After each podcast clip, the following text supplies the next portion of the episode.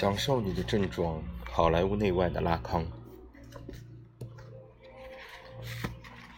修订版导言：从欲望到驱力，并返回。本书于1992年首次出版。他试图通过好莱坞电影把雅克·拉康的学说介绍给美国的大众。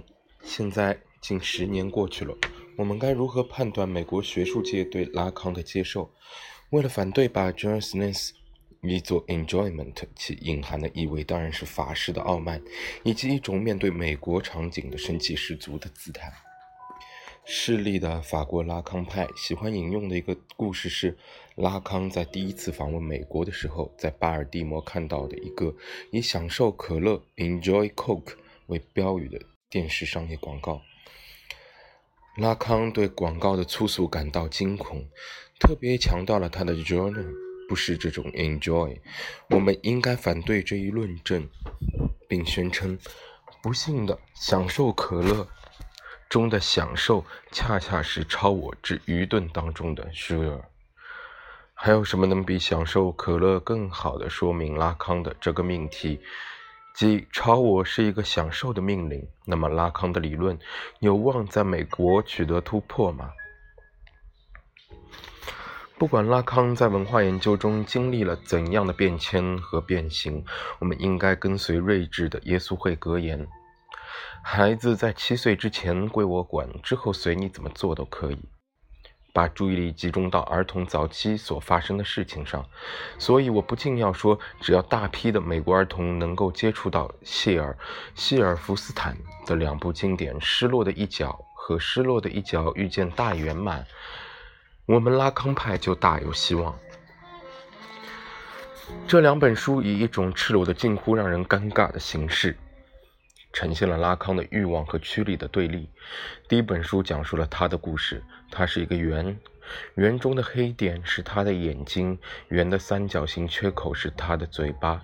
他作为一个主体，在寻找缺失的一角，那一角会填补缺口，并因此把它变成一个完整的圆。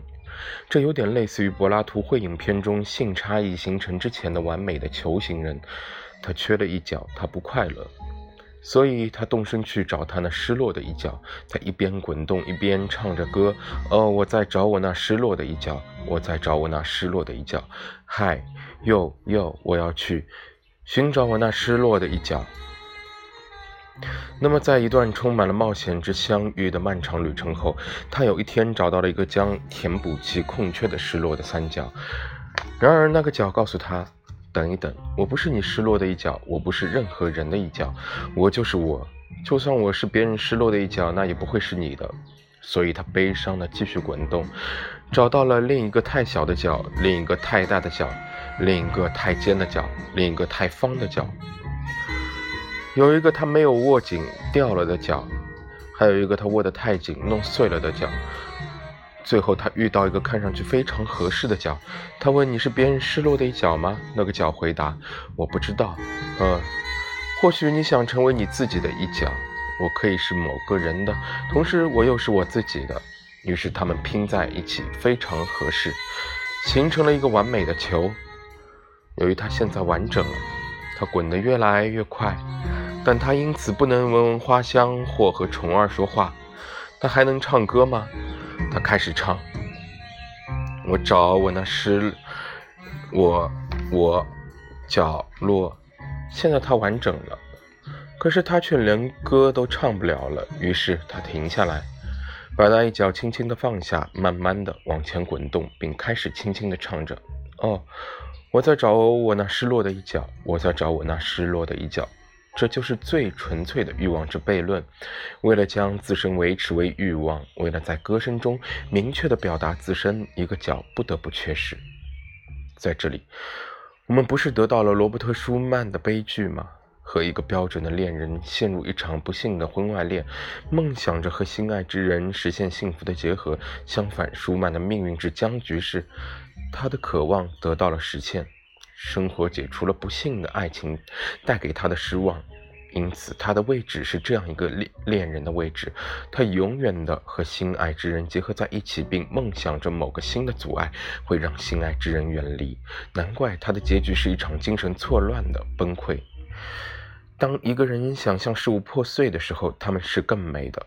舒曼会对他自己这么说：“关于一个可能是挫折的纯粹想法，不是比熟悉事物的确定性更令人愉快。”弗洛伊德和拉康的理论轨迹从欲望走向了驱力，难怪失落的一角，叙述了他。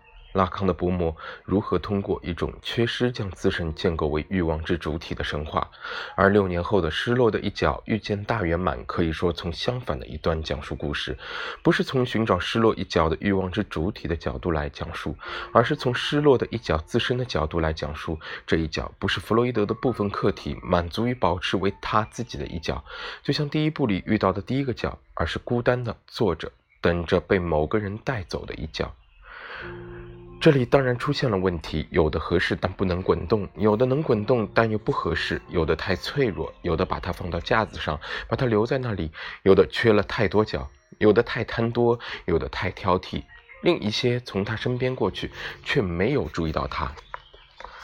他试着把自己打扮得更有吸引力，却毫无用处；他试着让自己更醒目，却只吓走了一些胆小的。终于出现了一个正好合适的。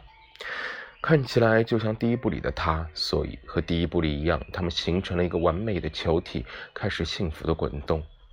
但自从失落的一角并入他，失落的一角就开始长大，越来越大。他放下这个角并离开，抱怨道：“我要去找我那失落的一角，不会长大的一角。”后来有一天，来了一个与众不同的、一个自身完美的圆，失落的一角，一个名副其实的拉康的部分客体。问了他一个明显的如所何欲？你想要我从身上得到什么？回答是没有什么。你对我有什么需要？失落的一角问，把赌注压在了要求和需要的区分上。再一次没有什么。你是谁？我是大圆满。简而言之，原始的未被阉割的大他者，因他因此不想要什么。或许我就是你失落的一角。这个角问，而大圆满回答说：“但我什么也不缺，我身上没有合适你的地方，真遗憾。”失落的一角说：“我真希望我能跟你一起滚动，你不能跟我一起滚动的。”大圆满说：“不过你或许可以自己滚动。”我自己失落的一角不能靠自己滚动的，你试过吗？但我的形状注定我滚动不了，棱角可以磨掉，形状也会改变。大圆满说完就走了。失落的一角又独自一人，他翻了过来，慢慢的学会了滚动。他的尖角开始磨掉，很快他不再一蹦一蹦，开始自由滚动，追上了大圆满，陪伴着他，依附着他，如同一个小球紧挨着一个大球，小他者像寄生虫一样紧紧的依附大他者，两者一起形成了内八 （inner eight） 一个的一个完美粒子，即曲力的自身持续的重复性循环的矩阵。除了纠正少数的印刷错误，本书的修订版和第一版的最大不同是在末尾新添了一张他关注的是现实观念的幻想支撑。由于我对书的标准构想是六章，而第一版只有五章，所以只有现在在拖延了八年之后，享受你的症状才真正的成了我的书名。